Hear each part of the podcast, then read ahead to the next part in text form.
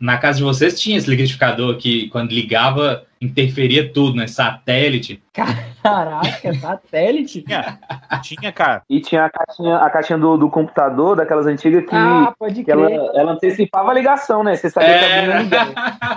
Tinha lá, velho. Eu achava esse negócio muito alienígena, cara. É demais. É tipo você tá sonhando e algum barulho externo interfere no seu sonho, tipo, ele entra no sonho, É saca? o que, bicho? Que ô louco. Aí já é, é Inception já isso aí. É, fechou. É, não mas acontece é, não. Precisa agora. Acontece, Sei não, PX. tipo, você Caraca. tá dormindo. Aí a, a música do seu despertador entra no seu sonho e ela faz parte do seu sonho. Tipo, toca a música e você tá, tipo, no show da, da parada que tá tocando. Ah, música, isso já aconteceu. Sim, Não, sim. O que já aconteceu comigo é o seguinte, eu tava dormindo no sofá, minha mãe tava do lado, aí a minha gata pegou a barata e jogou pro alto. E aí eu fui escutando no meu sonho o grito da minha mãe aumentando até que eu encontrei minha mãe saindo correndo assim, uma barata, uma barata. Aí eu já acordei no desespero assim e matei a barata, mas foi o máximo que aconteceu comigo assim. Nem todo herói usa capa, né, velho? É. Antes da gente começar, eu só gostaria de, de pedir que você não me disse os outros professores por mim, tá? É, pro- é exato. Mas aí vamos ver o. Pra onde, né? Se é pra cima ou pra baixo. Não, não. Os outros professores são muito inferiores a você, é isso? Não, não. Olha, são- são-? Os outros professores são profissionais sérios e respeitáveis. E não é isso que vai gravar com vocês, não. Agora a Ó. expectativa baixou pra 2 mil por cento. Vamos lá. É, Vamos Brasil. começar, meus queridos. Estamos começando em 3, em 2, em 1 e. Você está ouvindo o Pipocast, o podcast que é um estouro. Minha proposta é extremamente vantajosa. Eu gerencio as vendas com exclusividade e fico com os lucros. E nós? Vocês não. Parece justo. Mais que justo.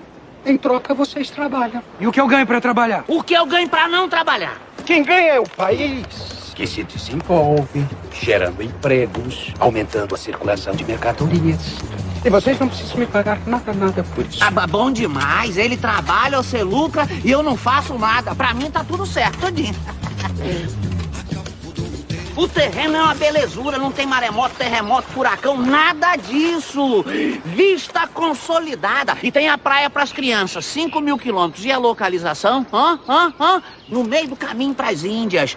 Floresta, minério, lugar pra estacionar. Dizem que pro sul tem até a tal de neve. Ah, Olha, eu posso fazer pro senhor um precinho camarada. Bem bom mesmo, um espelho. Mas tem que ser espelho do bom. Quantos quiseres? Ah, tem até essa pedrinha aqui também, ó. Isto é ouro! Pedras de luz, a cinco luas de distância, onde o sol se esconde atrás da montanha faiscante, o chão se cobre de pedras de luz. Os nossos antepassados ensinaram que são como estrelas caídas. Eu compro, eu compro tudo! E dessas aqui, vocês não têm? Deixa na minha mão que eu, que eu arranjo pro senhor. Os nativos andavam nus vergonha de suas partes, mesmo tendo os menores graus que eu já vi.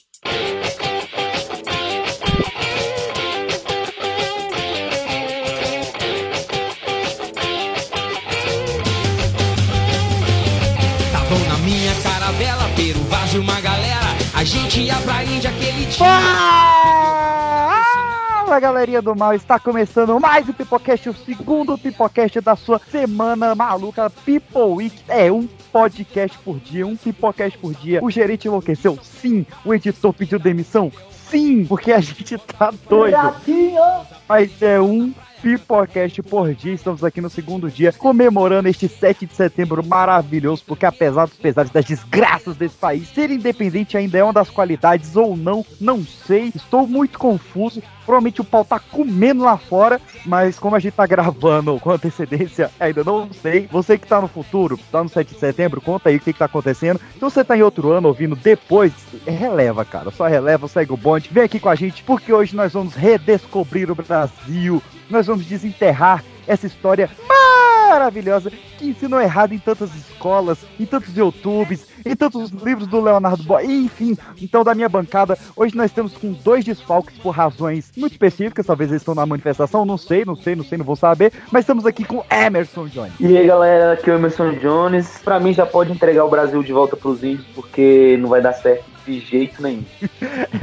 Depois de 520 anos e um ano dando errado, eu acho que já deu pra perceber, né? Abrindo a aula dos convidados, o que já tá de casa aqui, já tá com a marca do traseiro no sofá. Fiquei pensando no, no termo melhor, mas saiu esse mesmo. Wallace Anderson. Fala galera, aqui é o Wallace Anderson e sempre vale a pena lembrar que a família tradicional brasileira é indígena, né? Caraca! Olha aí. Já saiu sem conhecimento daqui. Boa.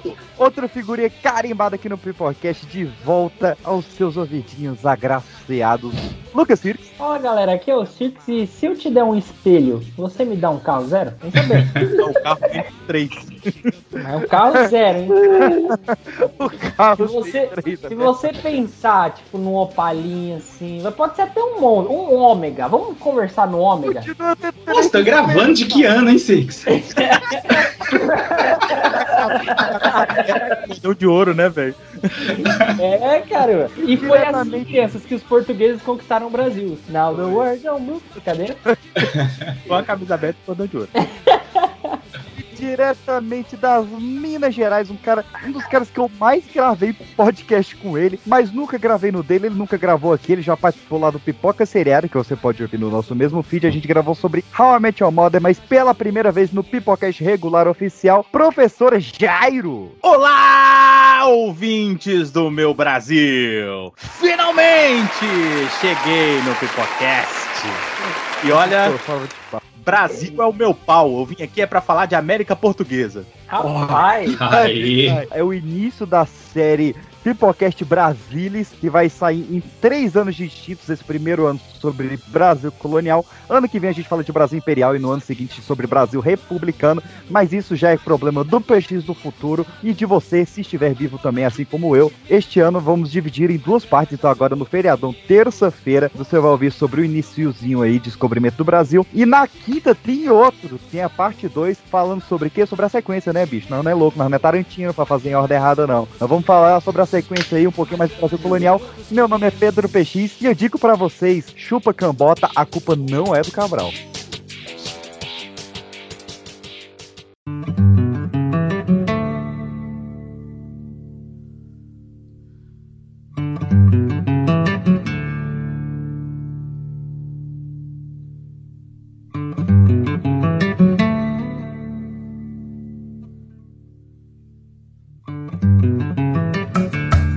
Meus queridos, das paróquias aqui pra vocês. Vamos lembrar que nós estamos lá no Instagram, arroba pipoca de pedra, no Telegram, arroba pipoca de pedra, ou no Facebook. O Facebook? Não, a gente tá no Facebook, deve estar também. facebook.com barra pipoca de pedra. A gente nunca falei do Facebook, deve estar lá também. E youtube.com barra pipoca de pedra, a gente tá lá. Você pode mandar o seu feedback para pipoca de pedra.gmail.com que a gente lê aqui se receber e se for bom também, né? Que a gente recebe cada coisa lá que tava tendo ler, não. Mas você o ouvinte seu, o seu eu vou ler. E esse programa é um oferecimento do nosso link da Amazon, do joggegoró.com, que agora está com um site maravilhoso. E você pode comprar lá com de desconto Pipocast 5, que você recebe desconto, ajuda o Pipocast, menos dinheiro, menos dinheiro não, mais desconto pra vocês e mais tempos de vida. Eu já me Menos confundi. dinheiro só- gasto, menos dinheiro gasto. Boa, menos dinheiro gasto, é isso. E lembrando, não lembrando nada não. É, tá. É, Lucas, o que, que você tem a oferecer hoje aí, meus queridos, para os ouvintes? cara, o que eu tenho que oferecer aqui, eu tô vendendo empadinha 2,50, não, brincadeira. É, eu- então, eu queria lembrar vocês, cri- criaturas maravilhosas, maravilhosas, deixa eu voltar. Tá demais hoje, hein? Tá, cara, eu nem bebi, eu não bebi, eu comi ovo, foi isso que eu Enfim, Devia ter bebido. pois é, se eu tivesse bebido, minha dicção ia estar melhor. Fala, galera. Então, eu queria relembrar a todos vocês que vocês podem também me encontrar no Fabcast, que até o dia do lançamento desse episódio, eu acredito com todas as fés e esperanças que eu tenho no nosso bom Deus, que o podcast vai ter voltado. E você também pode encontrar a gente também no YouTube e no Instagram, É. como Sem Ideia Oficial, vídeos novos toda semana, publicados nas, nos sábados, lives às terças e curiosidades nos shorts às quartas-feiras. É isso aí, meus queridos. Caça lá que é qua- conteúdo de qualidade de primeira e de vez em quando eu tô pintando lá também. É verdade, é verdade. Reparei no Todas as Fezes? Eu, tá- eu, eu ignoro Todas as alguma fezes? coisa. Eu falei todas as fezes? Falou todas as fezes. Mas eu achei que é o algo dele, é gíria dos jovens. Eu meto. É, eu não sei. Comentário Não, o Six é jovem. Os É jovens estão falando isso Isso é agora. cringe, galerinha. Brincadeira. Que falar que é cringe é cringe, meu. Eu sei que é uma pergunta muito difícil, mas onde o pessoal pode te encontrar? Que é tantos lugares. No mundo. Digita Jairo. Hashtag digita Jairo. No seu coração. Olha, salve o Carlos Whisper aí. E olha só, ouvinte, só eu que tô bebendo, hein? É, Atenção. você. O. PX já tá, É que o álcool, o PX ele respira álcool, né? A gente não pode considerar que ele tá bebendo, porque já, já tá em um outro nível de, de alcoolismo já. Faz uma patologia. Ai, ai. Ele usa os rins pra fritar, é, fritar o sangue do álcool, né? Exato. Fala suas redes e para do ladainha. Olha, Ai, é, ouvintes queridos do meu Brasil, você pode me encontrar lá no Instagram pelo arroba o Prof. Jairo e também no, no Instagram do meu podcast, que há de voltar um dia ainda, estamos trabalhando nisso, que é o arroba Escuta essa história podcast. Estou também é, lá no gaf, arroba Gafes de Verdade, nós estamos numa pequena pausazinha, numas fériasinhas, mas voltaremos em breve. E eu estou sempre por aqui também, né? Aqui no Pipocast, lá no Fivecast em vários outros casts aí da Podosfera. Um abraço aí pro pessoal da hashtag Podcasters Unidos que fez esta união maravilhosa. Emerson Jones, você quer dar uma notícia aí pro mundo, pros jovens? Uma notícia pro mundo, pros jovens? Não, notícia É, não, uma Ou é mensagem. pro mundo ou é pros jovens. Tem que ser uma brincadeira. Sacanagem. É, uma a mensagem. Uma mensagem triste. Uma mensagem triste. É, nunca, nunca, jamais confie os seus negócios da rachadinha. Também eu queria dar outra. Porque se você tiver esposa, é difícil deixar ela perto de segurança. É, e não contrate bombeiros como segurança. Não É. contrate bombeiros como segurança. Com certeza não, cara. Se, se eu precisar um dia de segurança, já sabe, amor, não vai ser bombeiro, viu? Diz que dá uma É. azar danado. Ô, ô Jaceno, você quer dar uma, uma mensagem aí pro mundo também? Aparece aí, dá as caras. Fala, galerinha que a já vai tudo. Você Vai bumbum? Da hora, da hora. Eu ouvi, vai bumbum Um tantã. Eu acho que é o bumbum tantã que ela quis colocar aí. Pode Viva rolar? vacina, viva o SUS. Ah, é. A vacina bumbum tantã. Isso, galera. vac- Vacine-se, vacine-se. Vacinem-se. E, e Anderson, dá uma, uma mensagem pra tocar no coração de quem tá indo pro 7 de setembro ouvindo o Pipocast. Pra você que tá indo nesse 7 de setembro ouvindo o Pipocast, Vai tomar no cu. volta. Volta que você tá errado. Calado você tá errado. Deixa, deixa eu falar. Que vai dar merda. Esse podcast vai sair precisamente no dia, no dia 7 de setembro. Precisamente na manhã de 7 de setembro. Mas esse é o planejamento ou é, É, assim? Olha só. Você, ouvinte, que está aí se preparando para sair na rua, para glorificar o seu querido presidente, eu tenho algo a lhe dizer. Você provavelmente É corno também!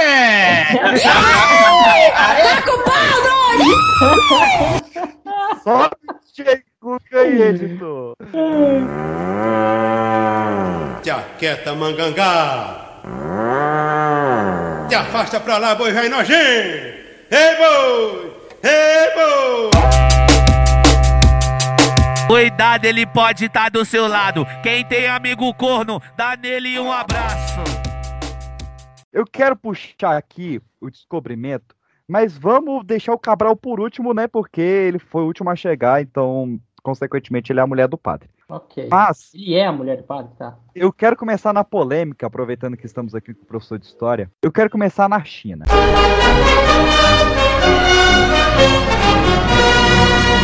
Tarantino, eu vou começar no futuro, eu vou começar em 2001. Porque em 2001, lá em Xangai, na região portuária de Xangai, Liu Kang, é, parece, parece zoeira, mas é Liu É, é, o cara tá construindo um filme Não, dele. não.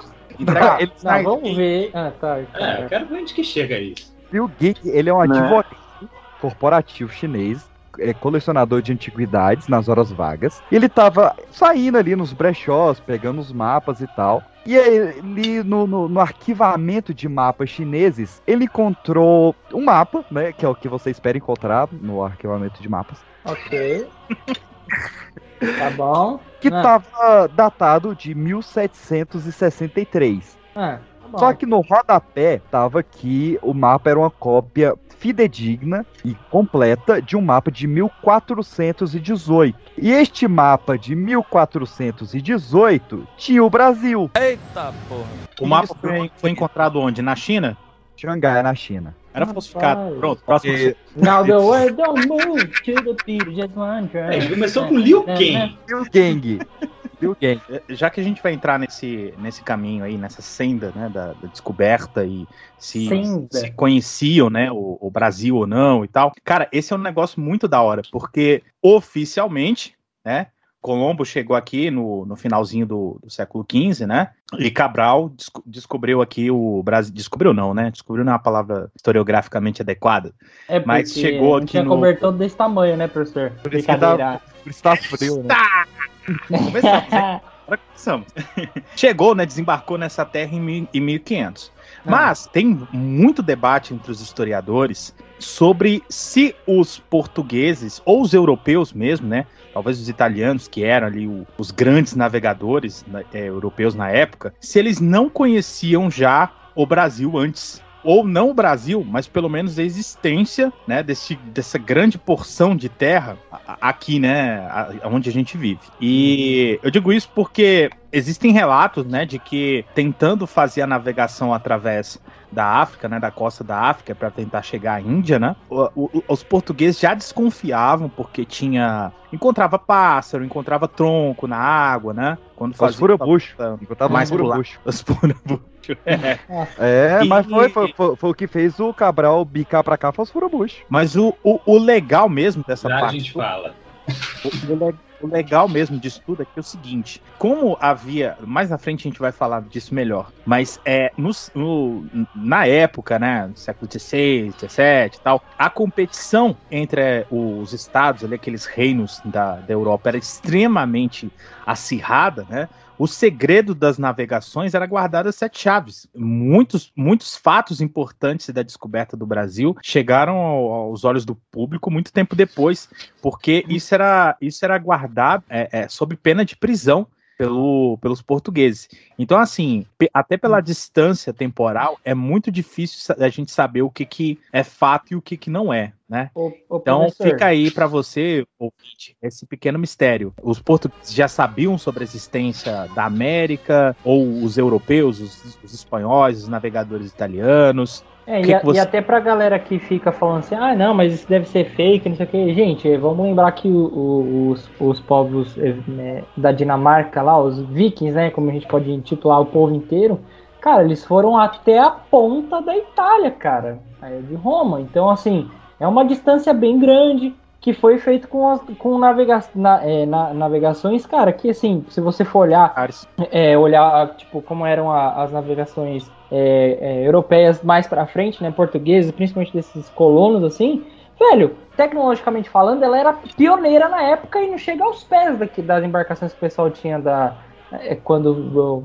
enfim, é, os colonos vieram pra cá. Caralho, minha dicção realmente não tá boa hoje. Eu vou beber uma água. Enquanto você bebe água, eu quero voltar lá pros chineses. Que eu, te- eu tenho um argumento, eu não, eu não tenho só Liu Kang achou um mapa. Eu, Ah, tenho, tá. eu tenho um embasamento aqui pra defender o- a China no Brasil. Liu King achou um mapa. é. Entregou o É o Brasil chinês. E foi assim É. que começou Mortal Kombat, galera. Cada, cada um vai, vai defender um descobridor aqui, eu tô com o Liu Kang. Mas, o Liu, Liu Kang foi o advogado que achou o mapa em 2001. Mas vamos voltar lá pro século XV, que no século XV a China era muito mais avançada do que qualquer outro país da Terra. Ela batia os ingleses, os portugueses, os espanhóis, tanto no, na questão de armamento, na questão de avanços, entre várias aspas, tecnológicos, e principalmente engenharia naval. Os chineses eles tinham a, a, a sua frota naval, que era os Bachuan, né, que traduzindo do chinês seriam navios de tesouro, que eram monstros, realmente. Eles tinham 150 metros de comprimento, eles falavam que era tipo uma cidade flutuante, saca? E o, o imperador, o Zongji, que era da, da dinastia Ming, lá em, em 1400, ele tinha uma frota de 300 desses Bachuan. Então era muito barco. Em 1400 e 1430 ele fez uma, uma frota náutica foda, saindo ali da cidade de Nanquim. Ó, e o PX, pra, pra corroborar aqui, a- as medidas do, do navio é tipo assim: os navios têm mais de 300 pés, 150 pés de largura, 440 metros de comprimento e 186 de largura. Quem tem mais de 100 pés é centopeia. Vai, vai ajudar, vai ajudar outra Vai vez. ajudar, né? Eu quero mais é que se exploda também. Eu quero- É, ajudar é o caralho. Ah, fala merda aí também, seu arrombado. Eu não podia deixar, cara. Ah, eu não podia deixar aí a Mentira, tô brincando, tranquilo, pode falar. O Zangief, o Zangief, ele era um cara legal, porque ele, ele era um personagem de Game of Thrones, quase, cara. A frota dele, tipo, a, a tripulação dele, eram todos de muçulmanos e eunucos. Que era pra evitar que a frota dele entrasse nos haréns do imperador. Recomendo pro Bolsonaro. É, olha aí. Tá vendo? Como é que é aquela história lá? O homem que não conhece sua história é fadada é reptilo aí, ó. Se o cara tivesse pego esse trecho aí, capaz todos os seguranças. Não estaria agora com esse problema psicológico dele aí, né? O pessoal colocando coisa na cabeça dele. Para de datar o programa, cara. Mas um homem sem chifres é uma pessoa.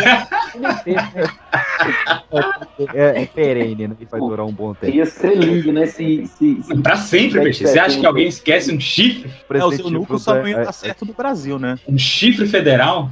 Um chifre federal, cara. Eu gostei desse termo, hein? Federal. O, o Zhang He, você fala, pô, mas não é, não é longe demais da China pra cá. O Zhang He, ele fez a- da costa da África e ele deu uma meia volta na Tanzânia. Pra você ter ideia, isso tá 16 mil quilômetros, que é o dobro do que o Cabral supostamente, supostamente não, do Cabral fez, né, entre Lisboa e- Exatamente, é. Agora a gente já entrou já na, na, na- no alienígenas do passado. É isso aí. É isso aí. É isso aí.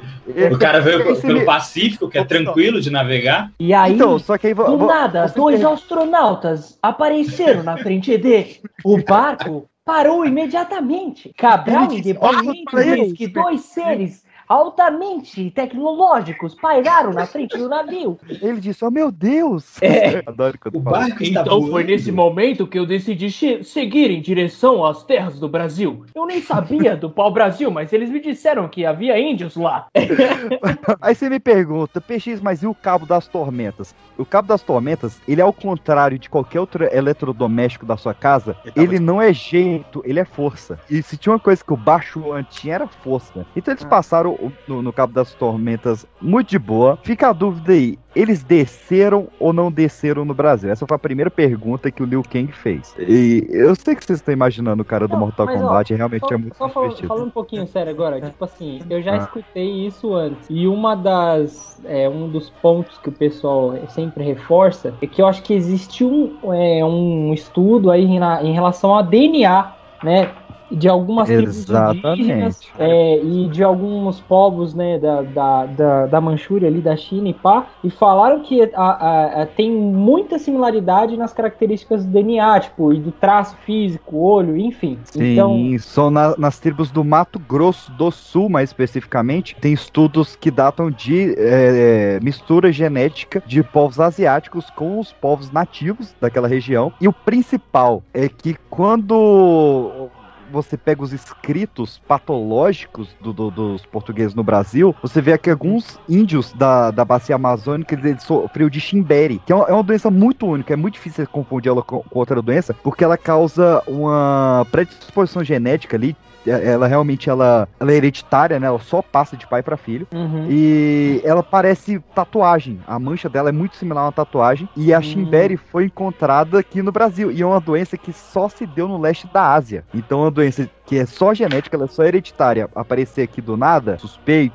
E aí você É. me pergunta, e por que, que a China não quis conquistar o Brasil? Outros navegadores ali daquela, daquela área mais abaixo do, do que a gente está falando, ali da, da Polinésia, da Oceania, Polinésia. né? Existem indícios de que eles estiveram no Brasil, porque assim, atrás ali, nessa região do Mato Grosso, acharam ali umas ossadas de galinhas que não eram as galinhas europeias, eram as galinhas que eles cultivavam lá, e isso acharam assim em 1700. Aí, claro, co- como encontraram só as galinhas, só podiam datar se encontrasse ossos de humanos juntos e tal, e não acharam. Mas na Polinésia tem a mesma batata doce que tem aqui. E, Olha aí. Saca? E não dá pra ela ter ido navegando, da- ter ido boiando até lá. Então alguém levou essa batata doce ou trouxe, né? Se a batata doce para o seu carro das tormentas do Bartolomeu Dias não é vacilo.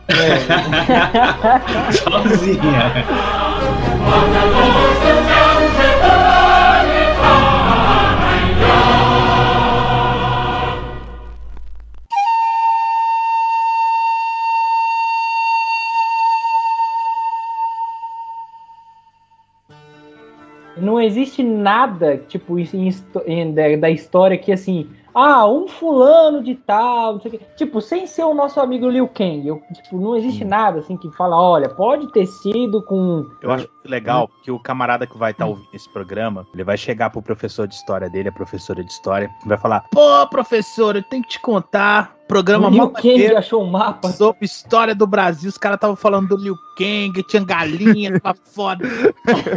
Galinha da Polinésia, batata expansionista. Eles queriam a, a política mais fechada. Tanto é que a China se fechou e é por isso que eles são tão rebelião e um motim. E essa galera era totalmente contra essa política expansionista. Eles queriam a, a política mais fechada. Tanto é que a China se fechou e é por isso que eles são tão parecidos entre eles. Porque ela teve essa política muito interna, muito fechada. E ele fechou tanto que falar do, do Zheng He ou do, do Zhongji virou tabu nacional. Você não podia falar desses caras que queriam navegar pra fora. Ó, ó, só pra, só pra corroborar rapidão, pra fechar esse ponto também, ó, eu achei aqui a, a matéria, tipo, ó. Uma vez que você corroborou, deu ruim do seu lado. Ah, não, é, pois é, é verdade. Mas assim, ó, asiáticos e índios vêm do grupo chinês de descendentes de 40 mil anos atrás e DNA entre os dois grupos é, é cerca de 87% similar. E aí eles pegaram duas tíbias, tipo uma de uma caverna de Pequim e uma de uma, de uma tribo indígena, é exatamente, do Mato Grosso, é, de uma das valas. E aí, cara, é, assim, aí eles comprovam aqui. Então, professores de história, a gente tá- não tá falando isso de, de asneira, viu? É, Liu Kang, batata doce e galinha. Ah, mas aí 40 mil anos você derrubou a- o Pedro aí. Ah, é verdade. Foi aí quando os humanos saíram caminhando ainda. Ah, É, foda-se. foi a Luzia que, que tinha essa galinha. É, é porque, olha só, tem uma, tem uma série de questões aí. Eu vou começar do fim, porque se não esqueço, eu tô velho, cerveja, aí eu posso esquecer. Eu não tô bêbado, cara. Eu sou bêbado. Não ainda. É o seguinte, É. quando você pensa assim, fala, por exemplo, na questão de a China tá, tá numa situação econômica desfavorável, com muitos produtos em excedentes para vender e tal, a gente tem que tomar cuidado com, com como a gente coloca isso, ou mesmo como que a gente entende isso, pra gente não correr o risco de cair no famoso anacronismo, né? Que é, um, é, que é um palavrão dentro do, do, do mundo dos historiadores. É. Porque é o seguinte, é, essa política de comércio externo e tal, é, a, a, a forma com. Dependendo da forma de que ela é feita, a gente pode estar falando aí de um, de um sistema, por exemplo, mercantilista que vai surgir bem depois, né?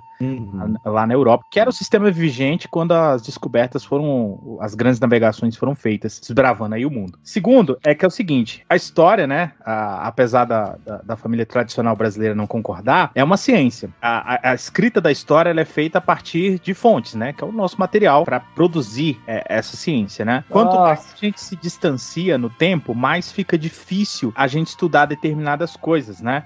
E, por exemplo, no período ali das descobertas, a- antes né, das grandes navegações até, a gente tinha um, um- um sério problema para conhecer a história de, de alguns povos, ou mesmo de outras aventuras de navegações antes né, da- das grandes navegações e tal, porque você não tinha fontes confiáveis, você tinha muitas fontes que eram relatos de pessoas. Por exemplo, o Colombo ele jurava que viu sereia no caminho do, da América. Ah, mas eu É, acredito. Eu acredito. O... Brincadeira. Tinha. Sacanagem. Naquele tempo tinha. Tinha. É É insano, que, eu- né? que a gente É. extinguiu. A gente, Os teve caça.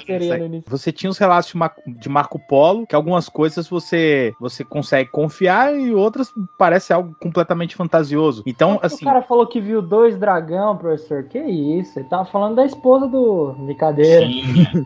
Tá falando da Carlota Joaquina. Então, são fontes assim que são muito pouco confiáveis, né? É, por exemplo, é um grande problema que a gente tem, por exemplo, para estudar os indígenas aqui do Brasil, né? Que muitos não tinham, por exemplo, escrita e a gente tinha que confiar no relato dos portugueses. Então, assim, a descrição da, do povo era mais ou menos assim: ajuda os portugueses, a gente gosta dele. Ele é ó, bonzinho. Povos dóceis, pessoas legais, trabalhadoras e que estão abertas ao cristianismo, não sei o que e tal. Não ajuda?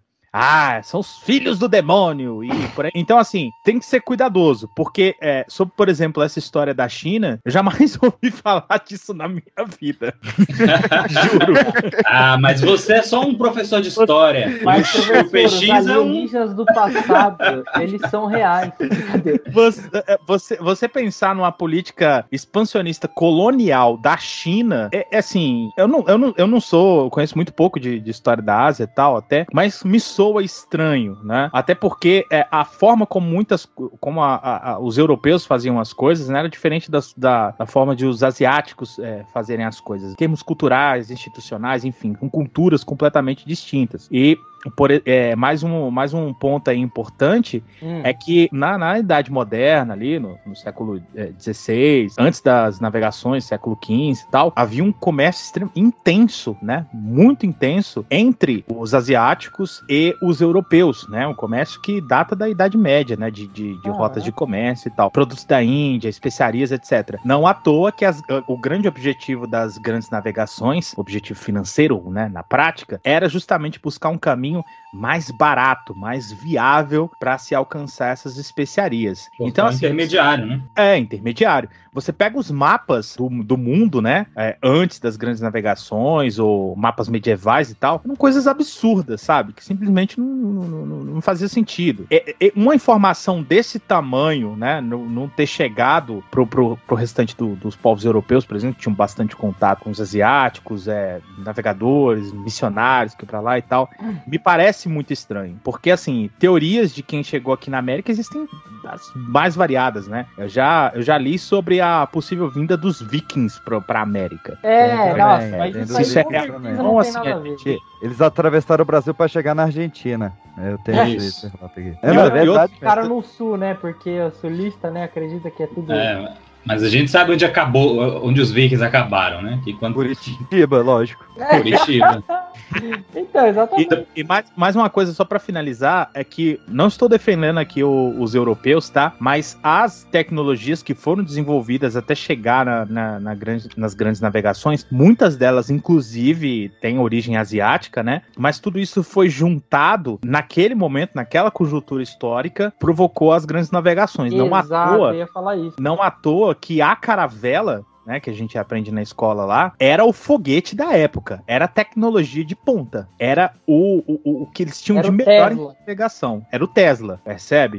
Que era um navio que ele, ele tinha um calado baixo, é, é, é, mais alto, ele conseguia é, navegar por lugares mais. é, por águas mais rasas. Ele era um navio mais leve, era enfim, era, era uma coisa assim fantástica pra época, né? Então, é, essas, essas teorias assim eu sempre olho com bastante cuidado. Mas eu, eu prometo pesquisar depois sobre esse lance da China aí, porque eu Aí- realmente Aí nunca que sobre o quem? volta. Caraca, era tudo verdade.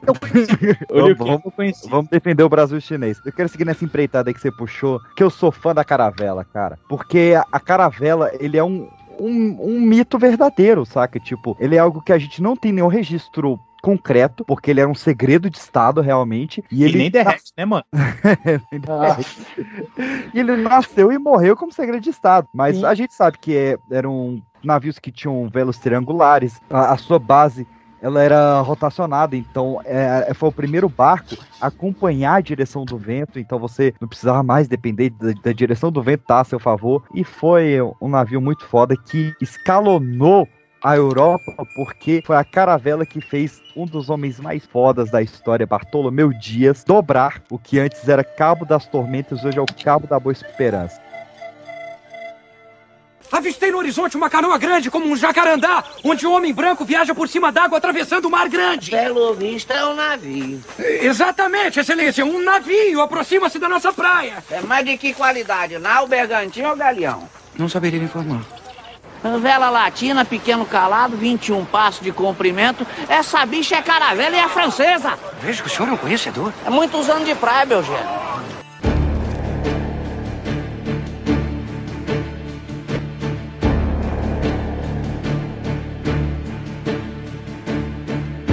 Cabo vou da Boa Esperança, porque não foi o rei que tinha que cruzar ele, né? É, ele chamava de tormento e o rei chamava de Boa Esperança, né? É. Depois desse programa vai ser o cabo da batata doce. Cabo- Não, Esse negócio que o Cabo Peixe falou é bem legal. Porque, sobre a questão da caravela ser um segredo de Estado e tal. Porque, meu, olha só, naquela época, a, a rivalidade entre os estados era gigantesca, né? Você, inclusive, estados relativamente, né, em termos históricos aqui, relativamente jovens, né, e, e brigando ali pra se, pra se consolidar e... Pra medir o pau, vamos falar assim que é mais fácil de Isso. Ah, Portugal ganhou, né? Porque É, então. o Brasil. Ah, olha aí. Ponto para o Manuel. É. Ponto. A cerveja chegou. É, Bacalhau 1, um, paeja 0. E aí o que e aí o que acontece? Era muito louco porque existiam, é, cara, tinha espionagem, cara, rolando naquela época. Então você tinha vários espiões de outras nações rodando ali por, é, por Portugal, Espanha, especialmente italianos, né? Uhum. É, porque o, os Itali- o- a Itália, né? O que a gente chama de Itália hoje, porque na verdade na época não era um país, né? Eram vários, vários principados ali e tal. E essa galera era, eram comerciantes, né? Não é à toa que ali foi o berço do Renascimento. É, é, eram comerciantes, banqueiros e tal. Então essa galera tava es- espalhada pelo, pela Europa, né, meu? Baixou o seu destino aqui. É. Você imagina Né, meu? É o italiano se fingindo de português, só que é tipo com um bigodão falso, abrindo uma Ei, padaria? Ia ser fantástico. E aí ele fala, maquei, com a Nem precisava, né? Porque é, esses caras todos eles tinham negócios com os italianos. Os grandes navegadores eram italianos. E quem bancava essas, essas, essas discussões eram os italianos. Quem, quem bancou a maioria das petições portuguesas foi Gênova e Veneza. né? Não, Gênova e Florença, que estavam em guerra com Veneza. Veneza financiava as petições espanholas e Gênova e- Florença financiava as portuguesas para derrotar Veneza, né? Você sabe, né? Ali rolava muito dinheiro, porque os italianos que inventaram as três, as três coisas, né? A pizza, o banco e a máfia. Basicamente é a essência da Itália, né?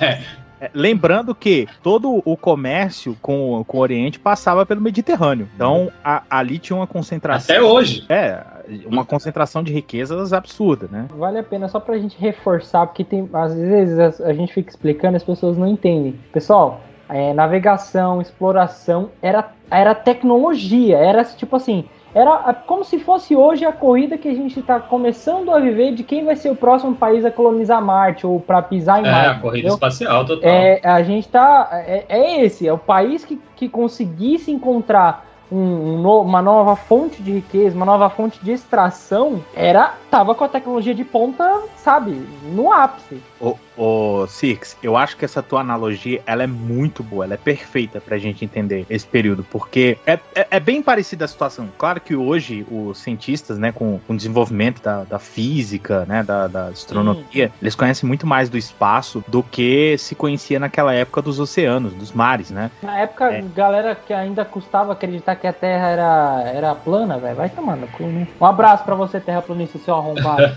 Pode continuar. Bom 7 de setembro pra você. O 7 de setembro, seu filho da puta. Você É. Bosta, mano. E aí então eu- você não deseja bom, não. Mentira. Vai. Vai, segue. Eu até me perdi. A corrida espacial marítima.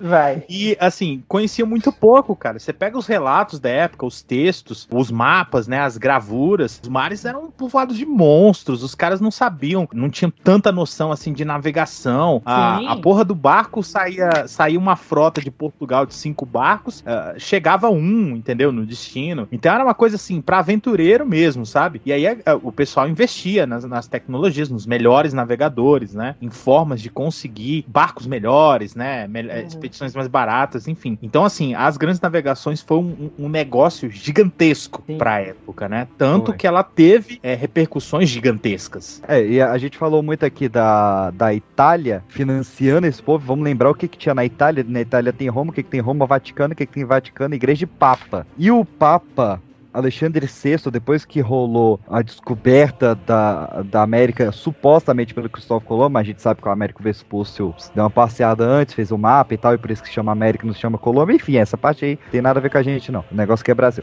Mas Não, o. tem, pô, é, É, tem um reforço, é pouquinho, é, tem um pouquinho, tem um pouquinho, mas, mas é, tem Colombo é aquele que, quando saiu, não sabia pra onde ir, quando voltou, não soube falar onde tinha estado? É, Isso, exatamente. exatamente. Ele achou que a América era o leste da Ásia. E morreu sem saber que tinha descoberto a América. Ele morreu sem saber. É, ele jurava de pé junto que tinha chegado no, na É o cara que põe ovo em pé, você não confia. Mas Caralho. o Papa Alexandre VI ordenou o Tratado de Tordesilhas. E, e se você assiste a, a série dos Borgias, ele é o Ricardo Borgia, né? Que virou o Papa Alexandre VI. Se E você esse- já jogou Assassin's Creed, ele era um dos, dos vilões do Assassin's Creed. olha aí, eu não sabia. Mais uma né? referência cruzada. Aí, ó. Porra. Cruzado é outro movimento. Mas Mas também tem a ver com igreja, então olha aí, o caso, brincadeira. Tem a ver com a igreja.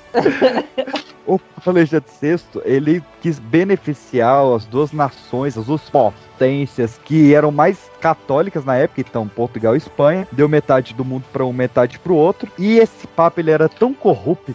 É um detalhe que eu gosto de trazer aqui, que é, é- é muito massa. Esse Papa ele é tão corrupto, mas tão corrupto, Papa Alexandre, que até hoje tem dois nomes que é proibido de um Papa pegar. Pedro, porque seria muita arrogância, né? Já que o primeiro Papa foi Pedro, o apóstolo. E E, que era- Alexandre, porque mostra mau caráter. Você se chamar o Papa Alexandre VII, por exemplo. E Mas naquele tempo, né? aqui- esse Não, tempo quase até hoje. pré-histórico, que, Até tem, hoje. que tinha essa coisa de corrupção na igreja. É, não. É, Não, mais. exatamente. Tem mais. A série que o Peixe citou é muito interessante dos Borges, mas vale a pena você procurar. Depois eu até posso reforçar o nome do livro, mas é, é- ele é um livro que conta como o- o- os Borges eles institucionalizaram a corrupção dentro da Igreja Católica. Bravo, É fantástico. Mas é, é fantástico estar no passado, né?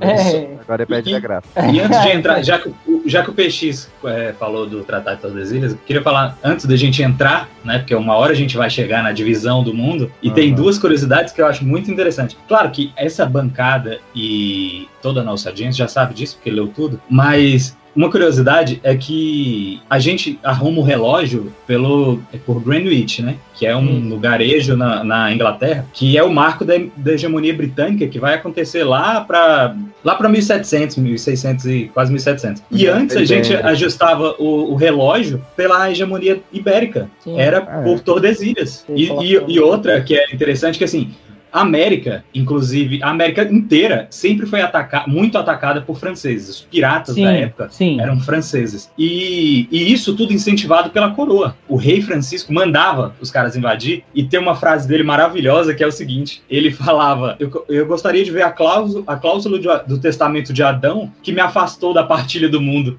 Porque Eu, a, eu acho, eu na acho época a França já era uma potência. Maravilhosa, cara. Maravilhosa essa frase. Essa frase lembra meu tio, que, que. meu tio que mora em Belo Horizonte, que uma vez saiu uma matéria no jornal que 51% de Minas era cruzeirense e 49% era atleticano. Aí ele mandou uma carta pro jornal falando: E eu que torço pro América não existo, não. É, quero saber. ele era o É, rei Francisco. É os. Santistas da capital, né, velho? A gente não conhece nenhum.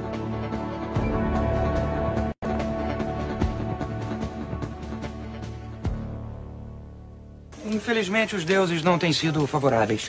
Mas tem um projeto para aumentar a glória dos tupinambás. Massacrar os inimigos dormindo, é? Não, comércio. Venderemos comida para os brancos que chegarem nos navios. Ah, e nós vai morrer de fome? É ruim. Passaremos a colher e a caçar mais. Isso dá muito trabalho. Trocaremos por muitas mercadorias. Eu preciso de mais pra quê? Eh, Põe-se a juntar, em breve está rico. De que me salve? Eh, Rico não precisa trabalhar. E rico faz o quê? Nada. Fica parado, deitado na rede. Ah, na rede eu vi faz tempo. É bom.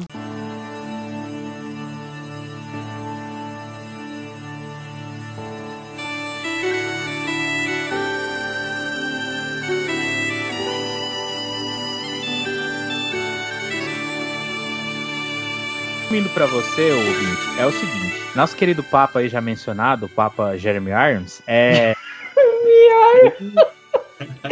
Essa é muito obscura, o pessoal não vai entender. Não. ele, de dividiu, né? Passou essa linha imaginária aí, dividindo a terra entre os dois reinos ibéricos, né? Ai. Quando fala que eles, eles eram os mais católicos, isso é uma coisa que permaneceu, inclusive, né? Portugal e Espanha foram dois países assim, que demorou certas coisas a acontecer por lá, justamente por causa desse catolicismo, né? é, Ferrenho. Eram, eram reinos, né? Tá na origem, inclusive, dos dois reinos, a disputa contra os mouros, né? Contra os muçulmanos que chegaram até a- a- a, a Europa, né? Então, assim, tem toda essa tradição católica, né? O- não é à toa que os reis espanhóis eram chamados de os reis católicos. E essa coisa da disputa dos estados é muito legal, porque a França, como o, o já disse aí bem, é, a, a po- França era já uma grande potência, né? Ela se tornou cada vez maior, né? Era sempre ali na rivalidade com, com a Inglaterra, né? Que também se tornou uma outra potência, já adiantaram aí, vai se tornar a maior potência, né? Europeia no O futuro. sol nunca se põe no Império Inglês. É, porra, Isso Inglaterra. é foda, né, cara? Vai cu, os caras. A gente pode fazer um episódio só sobre Inglaterra, né? É. Mas o, o, o que acontece, né? A pirataria que vocês mencionaram era é uma das partes mais legais desse período, porque o século, o século Fizeram XVII até mapa chinês, né? boa, boa.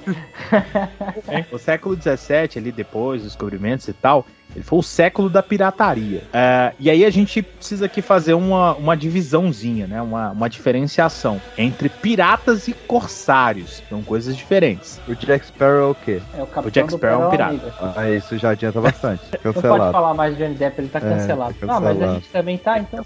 Johnny Depp. Johnny Depp.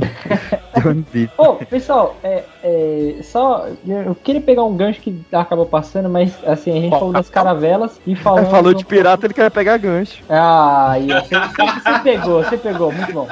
A gente falou da- das caravelas e falamos dos, dos muçulmanos bem por cima, mas assim, apesar dos, dos portugueses terem essa, essa rixa com os povos muçulmanos, boa parte do design das caravelas foi concebido graças às embarcações muçulmanas. Então, fica aí a, Que a eram grandes pontuação.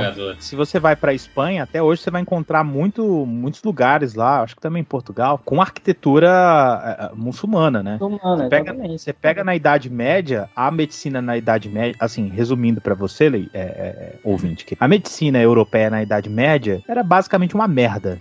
Resumindo aqui. Pô, É, nego, colo... nego co- colocava uma máscara e enfiava de flor e achava que não ia morrer, velho. Tá tirando, né, velho? é, Eu não, acho boa você tava doente, você, ia- você não ia no, você não ia no médico, você ia no barbeiro. É, mano, o É. cara cortava pra você sangrar e passa o bagulho. É, por, por isso que dava um- um- uma infecção lá, matava 80% do mundo.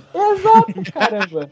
E, e a medicina, a medicina muçulmana na mesma época era muito mais. É, eu não gosto de usar a palavra avançada, que em termos de historiografia isso não é muito legal. Mas é, é, você tinha uma, uma medicina muito melhor, muito mais eficaz. né? Desenvolvida. Boa, eficaz. Inclusive, Eficaz é uma boa Eu palavra. até, indico, Eficaz é boa. eu, eu até indico um filme aí, pra quem quiser ver um pouco mais disso aí, claro, ficção, mas tá valendo. É o do Ben Mia, Kingsley, que é o né? físico. Puta, esse filme. filme é fantástico, cara. Eu pensei que era daquela médica que o cara falou um na CPI. Grey's Anatomy. A Mia, a Mia, como é que é? Você quer saber um pouco mais de É medicina? veterinário. É veterinário. Doutora. Ó, Mia eu queria- então vamos começar 1498. Duarte Pacheco Pereira. O cara que Camões chamou de o Aquiles Lusitano. Ó, Cacete, olha aí, hein? Mas também eu vou te contar. Deixa eu Eu acabar de falar disso. né, mano? O cara. O, o, o Duarte Pacheco Pereira, ele era um cara tão pica grossa ali, tão cacetinho Ô, ô, na Peixe. mesa, já que foi. O que ela disse. O Camões. o, Cal... Não podia o deixar Camões era o Galvão Bueno do- de Portugal na época. É, amigos. E ele podia ser o pai do Pero Vaz de Caminha, né? Que era Camões. Não. Ó! Nossa, Mas o Pacheco, ele, ele era um dos caras que tava lá de testemunha no Tratado de Tordesilhas. Lembrando que só tinha seis portugueses e seis, euro... e seis europeus. seis espanhóis.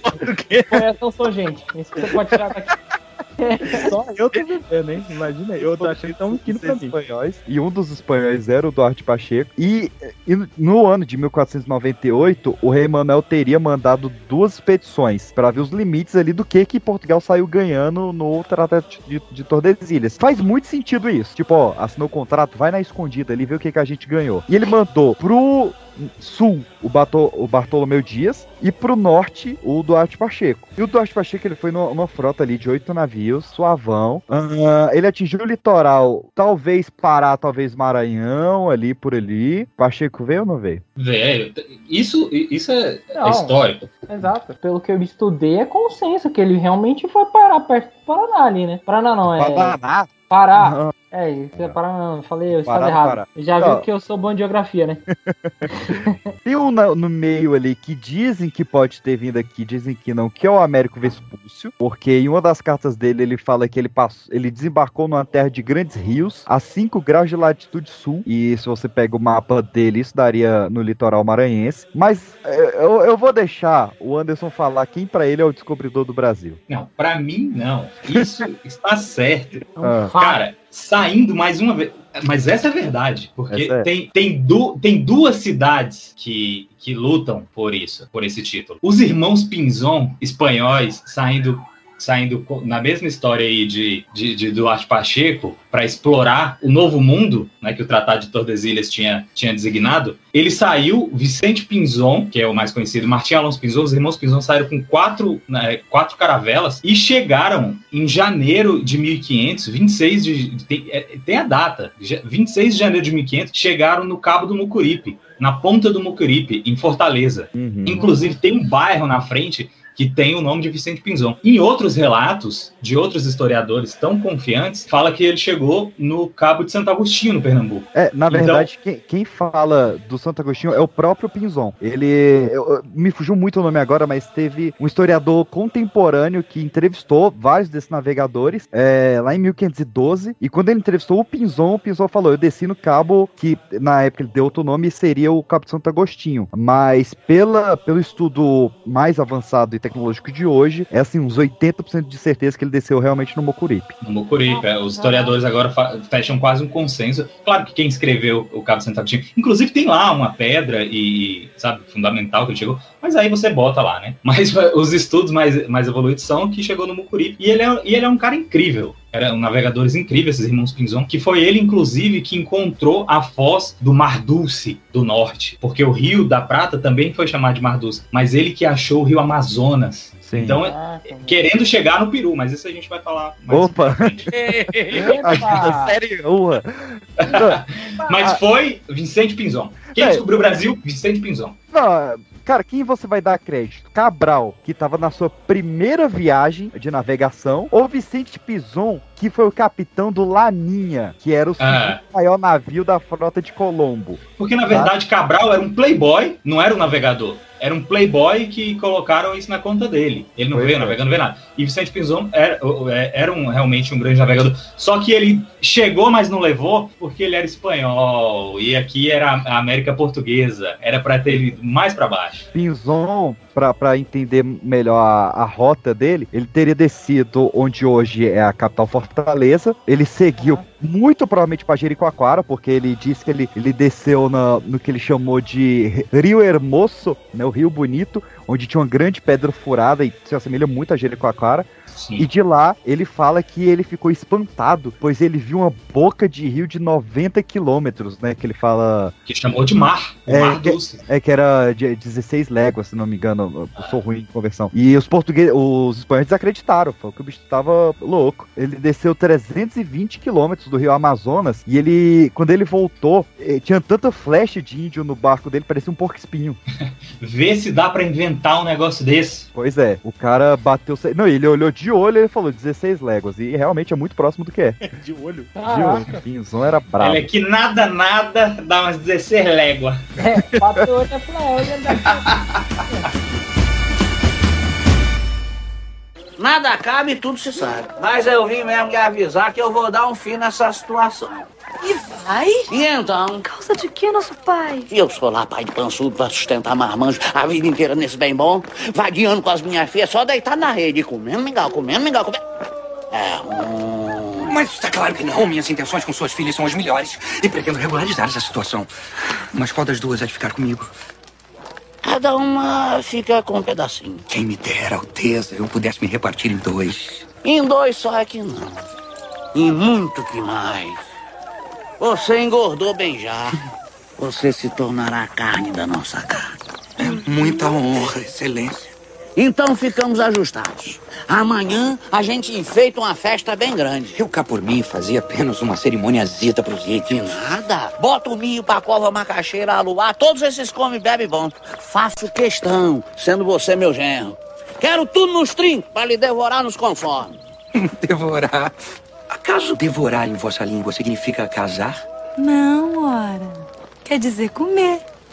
A E porventura vocês pretendem me comer? Uhum. Vivo? Não. Primeiro a gente assa bem.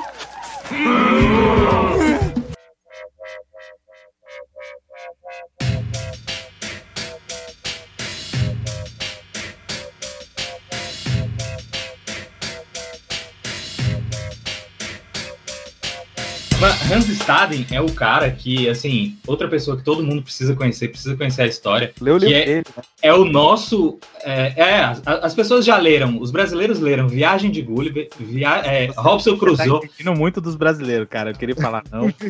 É, eu queria só reforçar E brasileiro é outra coisa. Brasileiro é o a população mal. brasileira já leu algum livro. Pensa bem nisso que você vai falar. O brasileiro é o mal, porque o brasileiro eram os traficantes de pau-brasil. Ah, É, exatamente. Nós somos brasilianos. Brasi- É. Rangestad era um cara lá de. um alemão.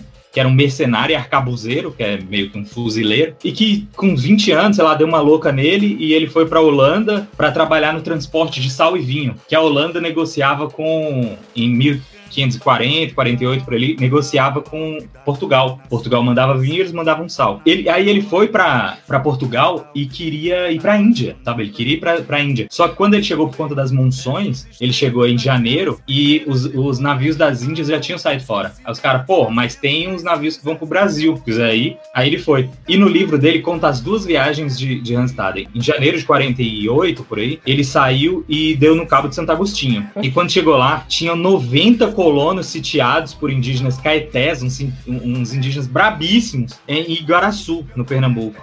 Caraca. E ele conheceu o Duarte Coelho, que era o donatário de Pernambuco. A gente deu uma pulada nas capitanias hereditárias, mas vocês vale voltar. E os portugueses ligavam na época. É.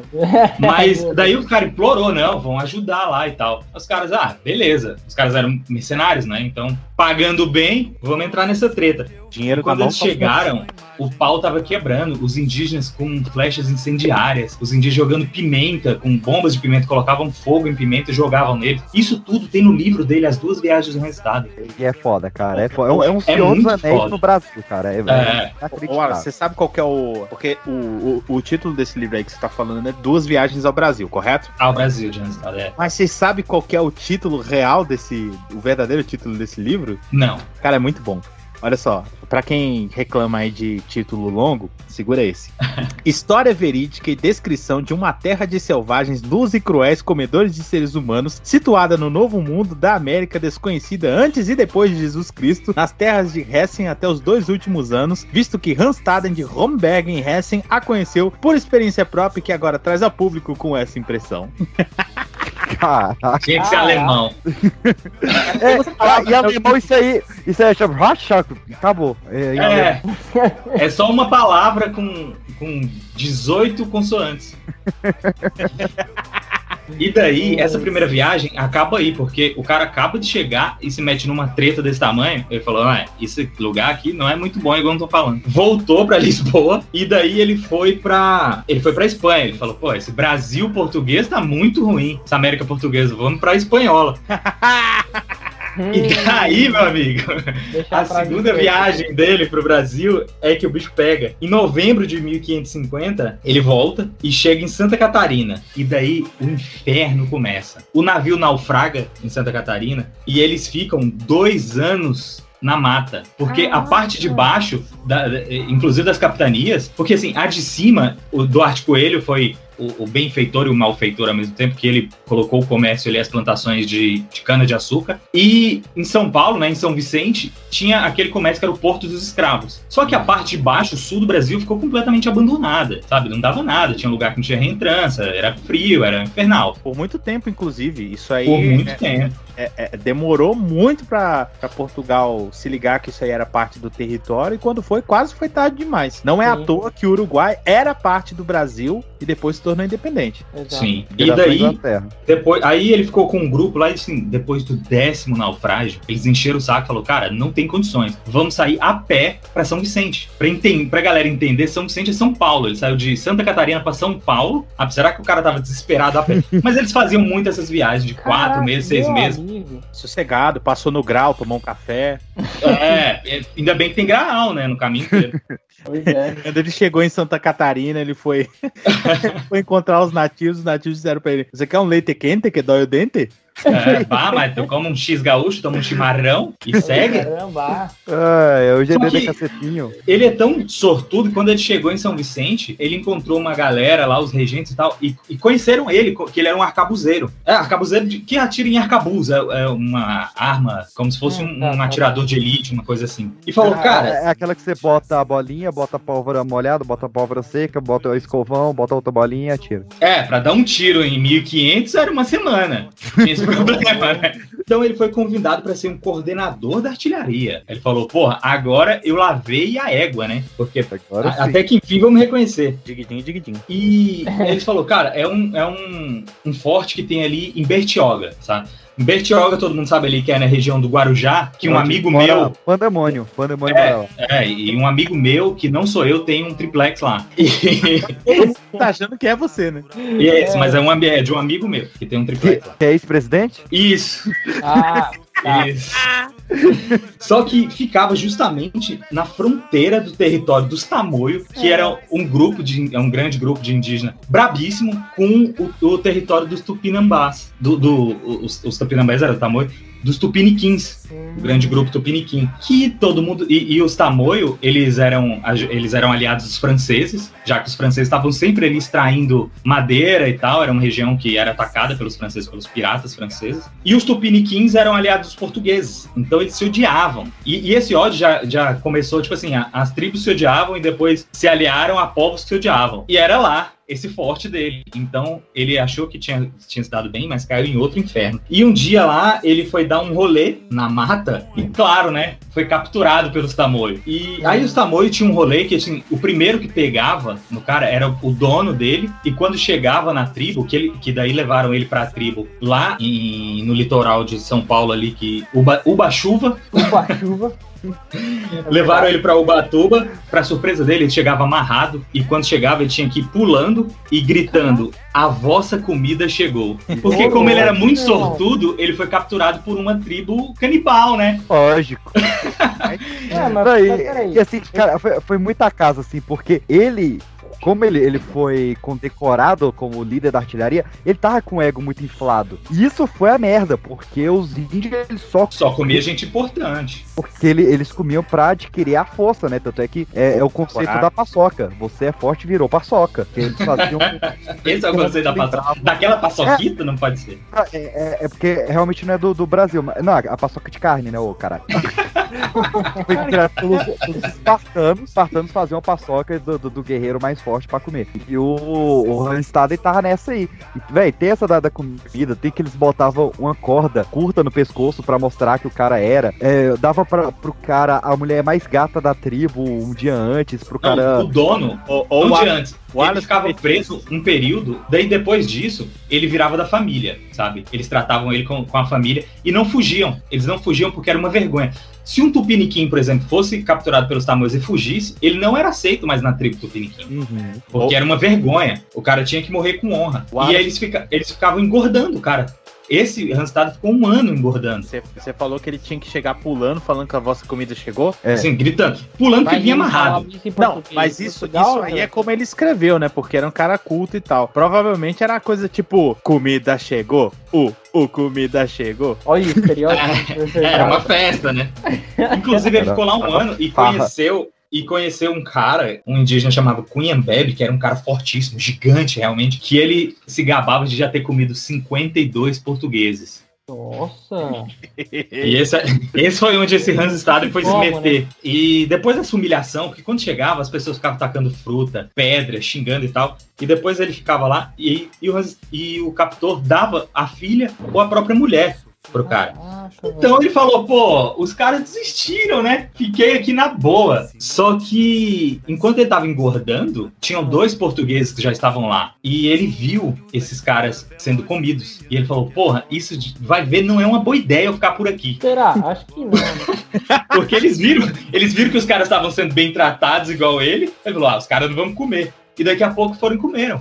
No banquete antropofágico. Graça, nada a pedir. Era um banquete. E como esses tamoios eles eram, eles eram chegados nos franceses, ele começou a falar: pô, eu sou francês, eu sou francês. E os caras ficaram meio assim, ali rolando por dias. Era incrível isso. E como esses tamoios eles eram, eles eram chegados nos franceses, ele começou a falar: pô, eu sou francês, eu sou francês. E os caras ficaram meio assim, desconfiados. Só que, para mais uma vez, a sorte soprou pro lado dele. Nesse período que ele tava lá, chegou um navio francês. E os caras, velho. Tem um cara falando que é francês ali, dá uma olhada lá. E quando chegou, o Randstad não falava francês. Os caras, não, cara, esse cara não é francês, não conheço esse cara. Como esse filho da puta? É, aí voltou pro início, né? Só que daí a sorte soprou, porque em Uba-chuva começou a chover o tempo inteiro. Chover, chover. E como eles tinham que fazer uma grande fogueira para pro banquete lá, pra, pra cerimônia, é, eles não conseguiam e foi postergando, postergando, chovendo. Aí ele falou, cara, tá chovendo assim porque o meu Deus, que é um Deus superior, tá chorando porque vocês vão me comer, sabe? Aí os caras ficaram olhando, é, então faz ele parar de, cho- de chorar aí, que a gente não te come, vai. E ele, num rabo danado, é, parou a chuva, sabe? E os índios Caraca. e os jeans, ah, velho, esse cara. Olha aí. É, e os Pai, caras, essa, pô. Brincadeira. Brincadeira. E assim, aí o- o- os índios que eram. Que, que sempre são muito. sempre foram muito supersticiosos, né? Eles tinham uma religião, acreditaram e tempos depois fizeram lá. Um, um acordo, uma troca lá com, com outras pessoas e trocaram ele. E daí ele volta pra Europa e escreve o livro, sabe? Mas o mais interessante disso tudo, isso foi em 1550. Oswald de Andrade Tarsila do Amaral, desculpa, leiam esse livro. Hipocast, por favor. Tarsila do Amaral e Oswaldo Dari leem esse livro e ficam impressionados com o banquete antropofágico. E daí eles lançam esse livro, leiam esse livro. Hipocast, por favor.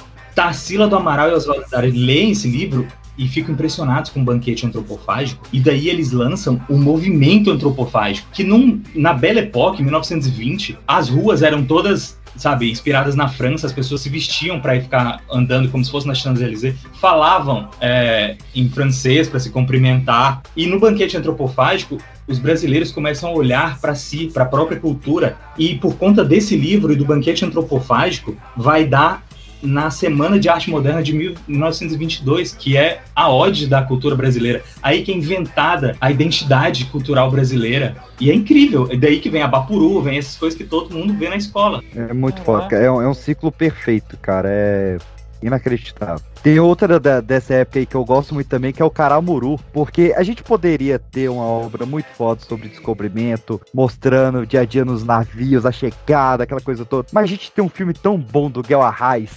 comédia maravilhosa.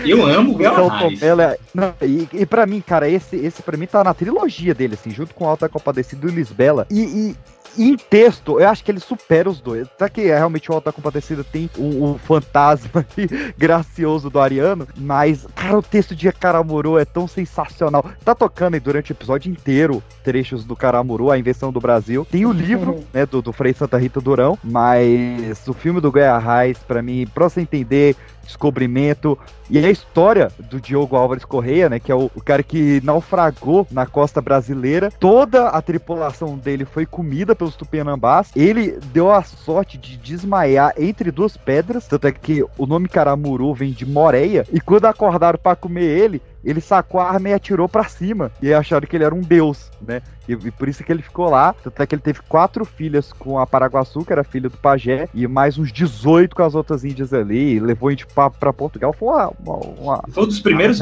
foi um dos primeiros habitantes não indígenas, não da- é, é, né, do povo brasileiro mesmo, a morar no Brasil, não Porque teve É. três degradados que a, tropa, a, a frota de Cabral deixou, porque eles faziam isso, né? Os degradados, todos os lugares que eles passavam, eles largavam as pessoas para ficar lá explorando e para aprender a língua, a cultura e ver se tinha alguma coisa, e largaram três. Em 1508 saiu o Caramuru, foi achado, e em 1509 teve o João Ramalho, que veio a, a ser o- um escroto, mas é o pai de São Paulo, no mercado de escravo. O Caramuru é incrível.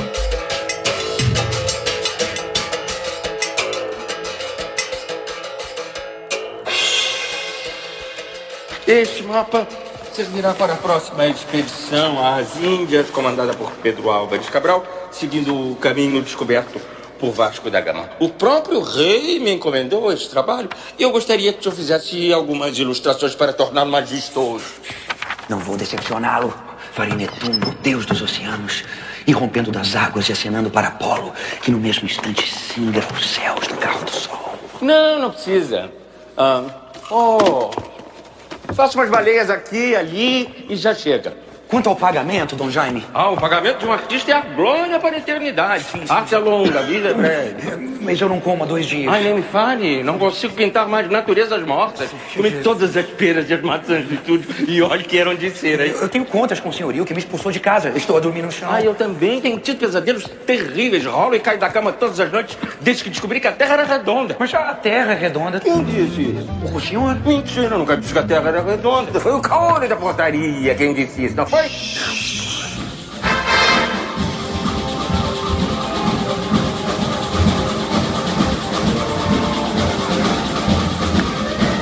Pode não ter sido o nosso. Eu, eu, eu sei que o, história, o, o professor de história se rói quando eu falo descoberto, descobridor, mas enfim, é popular, eu sou um cara popular.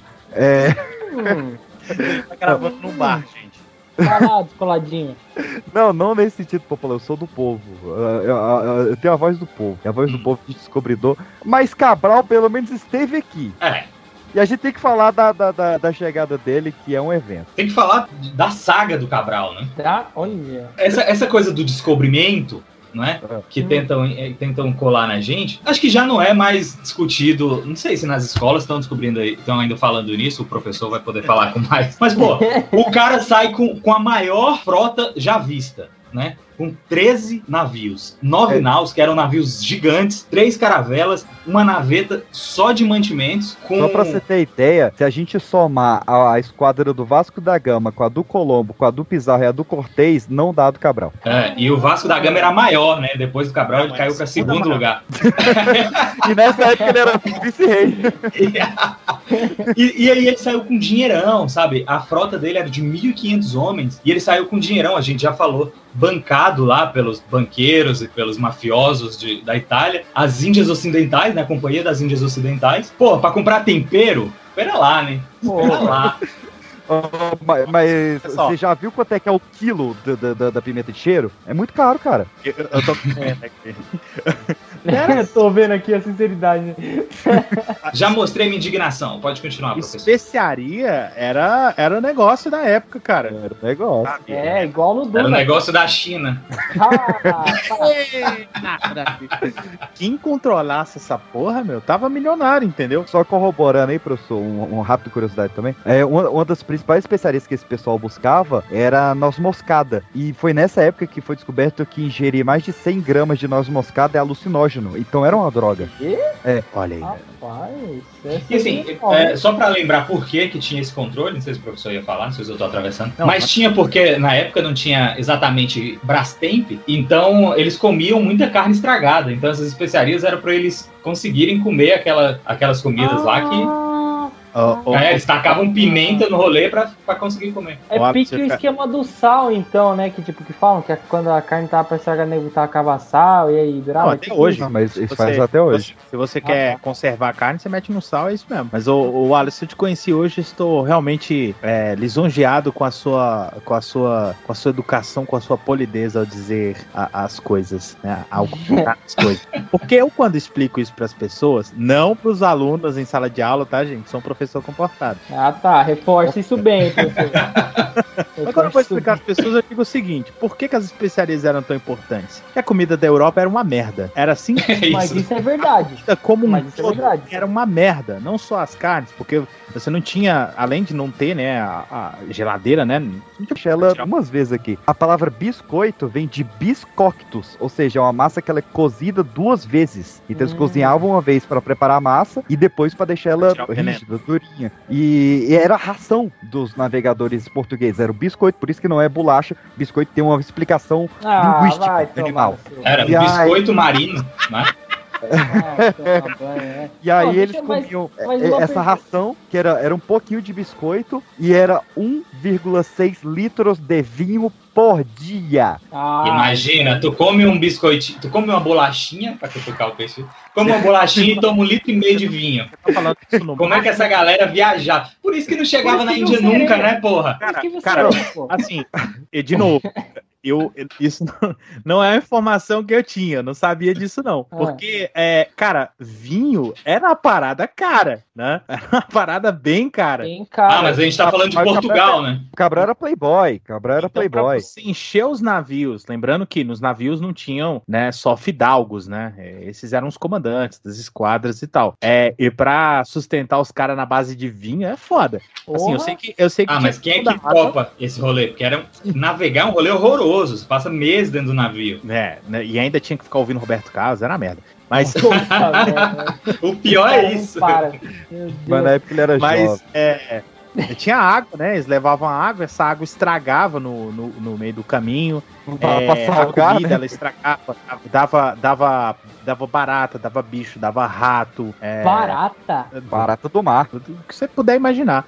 É, e, e assim, tem até um relato que eu levo pros meus alunos na, na sala, um relato de época, dos caras comentando como que era, de, de- de chegar a um ponto que acabar a comida e os caras colocarem couro, é, pedaço de couro mesmo, no sol pra ver se conseguia comer aquilo lá. É, Ah, mas, mas aí, Era- pô, era assim, a comida dois dias, rato já vira um nuggets ali, né, maluco? Já É, vai depois o eu vou ratinho. pra vocês, né? Os, os caras disputavam o rato, velho. Ah, é É, então, assim, É, a do Cabral foi Era- mais tranquila, né? Porque o o Cabral ele levou mantimento pra 18 meses e como naufragou o navio, até sobrou uma parada boa, saca? Então, o, a do Cabral foi a que não passou tanto assim por isso. Mas Bizarro, Colombo, Mesmo Bison, essa, ga- negócio, né? essa galera se- fudeu de, de verde e amarelo. Porque gente, tem que lembrar que além de ser caro todos esses mantimentos, era muito tempo que passava no mar sob condições extremas. Então, é, além, de, além de ser caro e tudo, é, tinha questão de conservação. Então, assim, era, o, é- era realmente um inferno do cacete fazer, fazer essas navegações, né? Sim, e, e até pro, pra corroborar, né, voltando no bagulho lá das especiarias, cara, isso vai de tudo, viu? Não só de, de, é, de tempero e pá, mas, cara, tinha, é, como é que fala? Perfume, né? É, incenso, essas coisas. Da China, Sim, ah, e porcelana, tudo. E porcelana, exato. Tudo isso era insumo que, cara, era pra fazer valer essa viagem desgraçada que os caras tinham, entendeu? Os Porque- lucros eram, uma, eram coisas assim que você contando isso para um empresário, para um CEO hoje, o cara passa mal. É, coisas é. absurdas. É. Porque acima é, dos quatro dígitos. Não, e, e eu digo mais, né? Se a gente for parar pra, pra olhar os relatos históricos, era nego que entrava como Zé Ninguém no navio, se ferrava até o talo lá. Se ferrava não, vamos usar o português concreto. Se fudia até o Qual- talo. E aí, quando voltava, cara, pelo menos que o cara conseguisse é, uma carga legal com, sei lá, incenso, porcelana, ou um outro tempero, o cara tava feito pra vida dele, entendeu? Isso podia É, ser um reality pros- show. Isso pros donos do rolê, né? Mas o- os marinheiros também isso, ganhavam. Que eram os Os que eram crianças que eles colocavam pra trabalhar, eles levavam, eles, assim, os pais, todo mundo fudido, né, na época. Porque, porra, imagina, se não tem emprego agora, imagina aquela época que não existia nada. Então as famílias lá mais carentes colocavam os moleques pra ir, de 12, 13 anos, e eles pagavam antes pelo grumete, e a família ficava sustentando aquele dinheiro. Então meio que vendia o moleque, sabe? pra É e alguns se jogavam, porque estupravam os garotos, não era só homens nas embarcações. Como eram os governos que, que financiavam essas expedições, essas grandes navegações, né? Em geral, esse, esse lucro ficava com os governos. Inclusive, é um ponto interessante, né? Que a gente aprende lá na escola, que portugueses de início não deram muita ideia pro Brasil, né? Uhum. Isso por quê? Porque depo- mesmo depois da, do, do, do Brasil, né? Da América Portuguesa, que seria o termo correto, de fato colonizada, o lucro que o Brasil gerava para a receita portuguesa era de cerca de 2,5%. Os negócios com a Índia, esse lance de viajar, pegar especiaria, o cacete, era 26% de tudo que os caras é, lucravam. Então, louco. assim, era muito caro? Era, mas valia muito a pena. E aí eu lembrei porque que eu, que eu entrei, é, que eu intervi né, na, na fala. Porque é, vocês falaram, ah, porque eu acho que fulano de tal é, é, descobriu que não sei o que e tal. Eu sou um pouco mais tradicional ainda e fico ainda com o nosso Cabralzinho. Porque ah, todo esse, Cabralzinho. todo, toda essa grande briga aí das navegações era para conseguir dar a volta né, pe- pela África até chegar nas Índias. Porque pelo Medite- Mediterrâneo não tinha condições e eles queriam ser os donos desse comércio. E assim, lembrando que era muito difícil, porque você tinha a questão de tempo, tempo que tá no mar, reparos, a alimentação que a gente já falou, é, navio naufragava, morria gente, era uma merda. Você tinha os mares, né, os oceanos, que as águas eram completamente traiçoeiras e as rotas marítimas, as correntes marítimas, né, eles vão descobrir depois. E você tinha lugares como o Cabo das Tormentas. Para passar, né, era, era um... Era O nome não é à toa. nome de- O cara mais louco da, da expedição. É, tava Duarte Coelho, tava Bartolomeu Dias. A Ah, era frota Vingadores. era a Ferrari do negócio. É, meu Dias. Bartolomeu Dias, o, o cara mais louco da, da expedição. É, tava Duarte Coelho, tava Bartolomeu Dias. A Ah, era frota Vingadores. era a Ferrari do negócio. Era, os, Era os- Vinga- justa- era era os Vingadores, do- Vingadores, daquele velho. tempo. Era os Eu, eu Vingadores. acho que Era os Vingadores. Vingadores era atormentado. Vo- Você, você começa a estudar navegação portuguesa antiga e você olha a frota do Cabral, você vê todo mundo lá. Só não tava tipo Colômbia e o Pinzon, mas o resto tava lá. Que eram espanhóis, né? Porque o resto. É, Isso, isso, Mas cara, o- isso era um negócio tão incrível que às vezes a gente tem até. É, é tão incrível que às vezes a gente tem até a dificuldade, né, de imaginar o quão incrível que era. Mas era tão incrível que antes você, a- a- você aprendia na escola, e tinha até alguns historiadores que defendiam isso aí, de que Portugal tinha uma escola secreta de navegação, Tinha uma nada, escola de cara. Sagres, que ensinava os caras, os seus navegadores foda e tal. E, meu, isso nunca foi provado, né? Então, é às vezes a pra história é muito incrível, mas às vezes a história também é um pouco menos interessante do que o. Mas Não, eu, já- assim- eu já vi uma, uma coisa mais poética, que fala que Portugal é pequeno e atrás tem umas, umas montanhas e o mar bem violento na frente. Então é um povo ali que é empurrado para o mar. Ah. sabe? Ah, isso Por deve isso ser que são grandes navegadores. É, não, a Claro que foi um português Portugal- que inventou isso. né? A parada de Portugal foi, foi- é uma, uma trollagem inexplicável, porque é, lá no início do, do século XIV, a Igreja Católica Portuguesa começou o hábito de se comer bacalhau, principalmente nos feriados santos, né? Na, na quarta-feira de cinzas e na sexta da paixão. Só Sim. que nem Portugal e nem o Brasil tem os peixes que, lembrando, bacalhau não é um peixe, né? Bacalhau é um tipo de preparo de peixe. Tem esses peixes eh, em suas rotas. Então eles tinham que pegar a porcaria do peixe lá no caralho. Isso obrigou Portugal a expandir. Cara, é, é parece zoeira, mas uma das coisas que impulsionou Portugal a expandir não foi cobiça, ah, eu quero expandir minhas riquezas, não foi a porcaria do bacalhau, que deu a, a conquista de Ceuta lá em 1415. Não, e tem Mas- mais coisas. Portugal é um paiseco do. Desculpa em português. É um paiseco que cabe dentro de Pernambuco Exato. e tá ali rodeado de inimigos. Rodeado pela Espanha, França, ah, depois Alemanha, tudo, tudo que você puder imaginar. Então, assim, ou eles achavam um jeito de se virar e prosperar, ou eles iam ser engolidos, como Portugal chegou a ser engolido pela Espanha, né? Sim.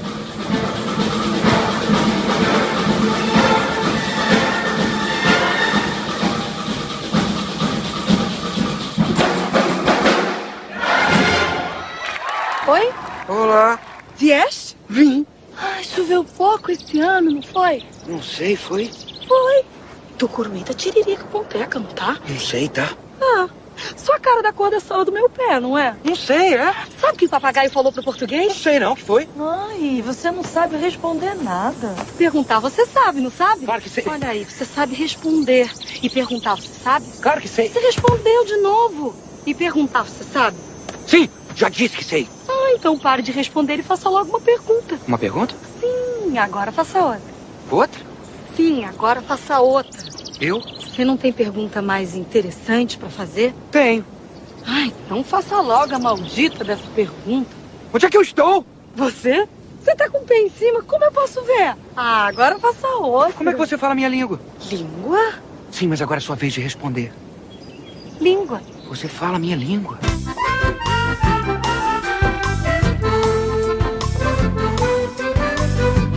O Bartolomeu Dias era um dos caras mais doidos dessa frota, porque quando ele desceu ali, né, porque fez o primeiro contato, vê aqueles 18 índios, vai ler a carta do, do Pera Vaz de Caminha que você vê a maravilha aqui.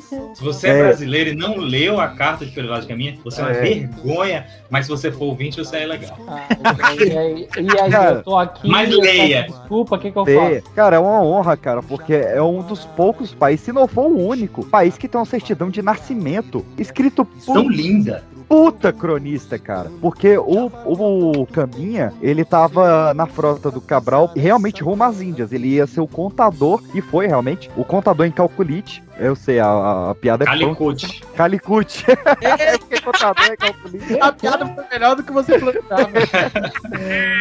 que, que ia fazer a, a relação Portugal e, e Ai, velho. quando ele, É, porque quando ele, ele- deu um, um salto real pra trás, que hoje a gente conhece como salto mortal. Bicho, ele deu um salto, Um salto real. real. Caraca, o cara deu um mortal pra trás, velho. É porque quando eles chegaram, eles tocaram. Tinha um cara lá, um marujo lá, que começou a tocar e eles dançando, e ele deu um salto real, que vai Era ser uma um loja. salto mortal. Não, a, a, a carta é linda. Quando eles É. veem as índias peladas, falam, e elas mostrando todas as vergonhas, mas que vergonhas elas não É tinham louco. nada. O É cara. Nossa. Quando ele, quando ele conta a história da galinha, cara, que eu, ele- eles, eles trouxeram os índios pra fazer um frevo no navio também, né? E aí e ficou na, na brincadeira. Tipo, o índio mostrava um negócio os portugueses reagiam. Os portugueses mostravam um negócio os índios reagiam. É, Quando o pois é. português mostrou a galinha, o índio ficou doido, assustado. Ele não entendia o que, que era aquele índio uma galinha. E o, o índio, o, o, o Cabral mostrou, não sei se foi o Cabral, um português. Mostrou o pau. Mostrou um cordão. O índio, né? O índio chega, caraca, o tamanho dessa tromba aqui, velho. Pelo amor de Deus. o- o- um português mostrou um colar de prata e ouro e o índio não se abalou. E ele falou, uai, se ele não se abalou é porque ele conhece, então tem aqui, né? E assim, não tinha, né? Caraca, velho. Caraca, olha aí. Só, ele só não achou bonito mesmo. É, é, Mas- é legal que assim, os relatos e os primeiros relatos sobre o Brasil era de que isso aqui era um paraíso do cacete, né? Que lugar maravilhoso. E na verdade até era, né? O que ferrou foi os brasileiros, né? Não, Vamos pra Debrecht. ah, vou chegar lá. os caras fundaram ali, né, na primeira missa. Não, os caras acharam que era um paraíso, a galera andava nu, tinha cachoeira pra todo lado, tinha fruta pra todo lado. Tem a CB300 passando pra todo lado. Imaginei os caras com os índios batendo pau pra assim. Do nada, do nada, tá ligado? O cara acabou de descer da embarcação assim, aí o cara, caraca, olha esse espelho. Não, mas não existe não importa não. Pega aí, ô, ô Joãozinho, puxa no grau aí pro moleque. O cara vem, dê, dê, dê, dê, dê. Você é louco. Aí sobe as folhinhas assim, o cara entra no mato. Ai, desculpa, foi ouvinte, foi mal. Mas ó, o. O português ficou em o- choque, mano. O vídeo aqui era bobo, não, ó. Porque a gente tava entre o período paleolítico e neolítico, porque a gente ainda não dominava plenamente o fogo, mas a gente já tinha algumas questões de agricultura e plantio. Então, ó, os índios já, já plantavam mandioca, é muito pra solta aqui, tá certo? Isso depois É, do. tô falando, já- mano. Tá no pau no navio, né? Já isso, Pedro? plantava- Claro que, que dominava o fogo, tá maluco? Século XV, XVI? É isso que eu tava pensando aqui, velho. Eu É, li eu fiquei o paleolítico né? do Porque eu século não manjo, mas É, não, falei besteira. dominava o fogo? pelo amor de Deus. Dominava ferro, ferro, que é o que é a Ah, transferência. o. O fo- fogo é o que passa por paleolítico. Você entendeu, caralho? Mas ó, já plantava milho e mandioca, já domesticava porco do mato e capivara, e o mais importante, tem registros de mais de 80 bebidas alcoólicas fermentadas, lê-se cachaça, feitas artesanalmente pelos índios brasileiros pré-cabralinos. Caraca. Aí sim. Olha que esse país tinha tudo pra dar certo mesmo. Tinha, cara. Tinha. Olha só. Não, Ah, é, a, tava a- a falando- coisa que eu pego, é, é, antes do, do, do professor falar, só um, um trechinho, professor, porque você vai falar alguma coisa inteligente, eu só tô indignado. Não, você não queria raciocinar, mas Você tá esperando muito do professor Jairo. Brincadeira, professor. Não, porque era isso, o Brasil tinha, tinha tudo pra dar certo e o PX agora botou um rol de coisa que tinha, mas era isso, os caras vieram com essa coisa da, dessa, dessa coisa judaico-cristã, europeizada, porque aqui era um povo bárbaro, era não sei o quê. Cara, aqui tinha música, aqui tinha dança, aqui tinha uma religião, aqui ti- era uma civilização. Não era uma civilização dos novos europeus, mas era uma civilização. Eles tinham os, é, é, diplomacia, porque alguns índios, alguns indígenas, algumas tribos eram amigas de umas e odiavam outras, Odiavam como a gente vai ver daqui a pouco. Então era uma civilização sim, e tinha culinária, tinha tudo que tem uma civilização. A é desculpa foi isso, ridícula. E é bom reforçar isso porque a galera tem muito desse estigma. Eu já escutei isso de muita gente falar assim: ah, os índios bra- brasileiros brasileiros eram os mais preguiçosos, eles mais o quê? Pô, cara, não, velho. Isso é. é, é- É do- dos mesmos criadores de o brasileiro é preguiçoso e não gosta de trabalhar. Exato. É, os indígenas eles têm uma cultura de não acumulação, é uma, é uma mentalidade totalmente diferente. E é a mesma coisa que fala que vieram para civilizar, como se a civilização tivesse não, sido inventada lá, sabe? Olha só, É. eu, eu- tava deixando pra falar isso mais lá na frente, quando a gente entrasse mais na, na, na formação, nos povos, sociedade, etc. Mas essa, esse civilizar que você tá falando aí, era o seguinte: Matar, os, os jesuítas, não- por exemplo, É, escravizar.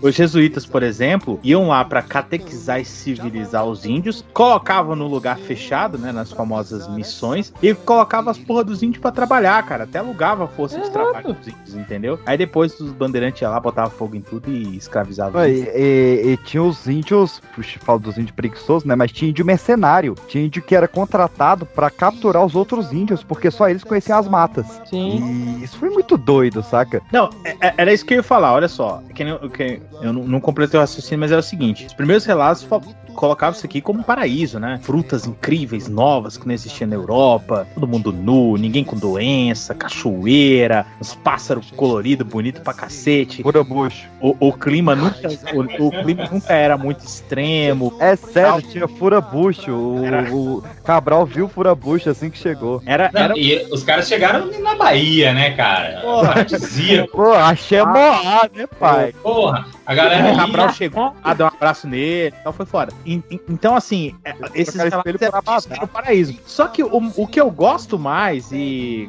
quando, quando eu tô ensinando isso, eu faço questão de, de enfatizar, é que depois eles perceberam que esse paraíso era o inferno do caralho. Porque, meu, você ia deitar na rede, tinha a porra do escorpião, da lacraia, tinha cobra, tinha onça, tinham índios canibais. Então, ah, mas. era um velho, inferno Bem-vindo ao país tropical, velho. É. Não, sim, eu tô ligado, eu tô entendendo o que você quer dizer, mas, mas assim, é. é- é mas, não- mas, Jairo, no Jardim do Éden tinha cobra também, parceiro. Ah, E, mas men- da- e das mentirosas. A pior que tem, cara. a cobra lá era legal, dava Vegana. E ainda era vegana. É. Aquela Imagina numa chatice.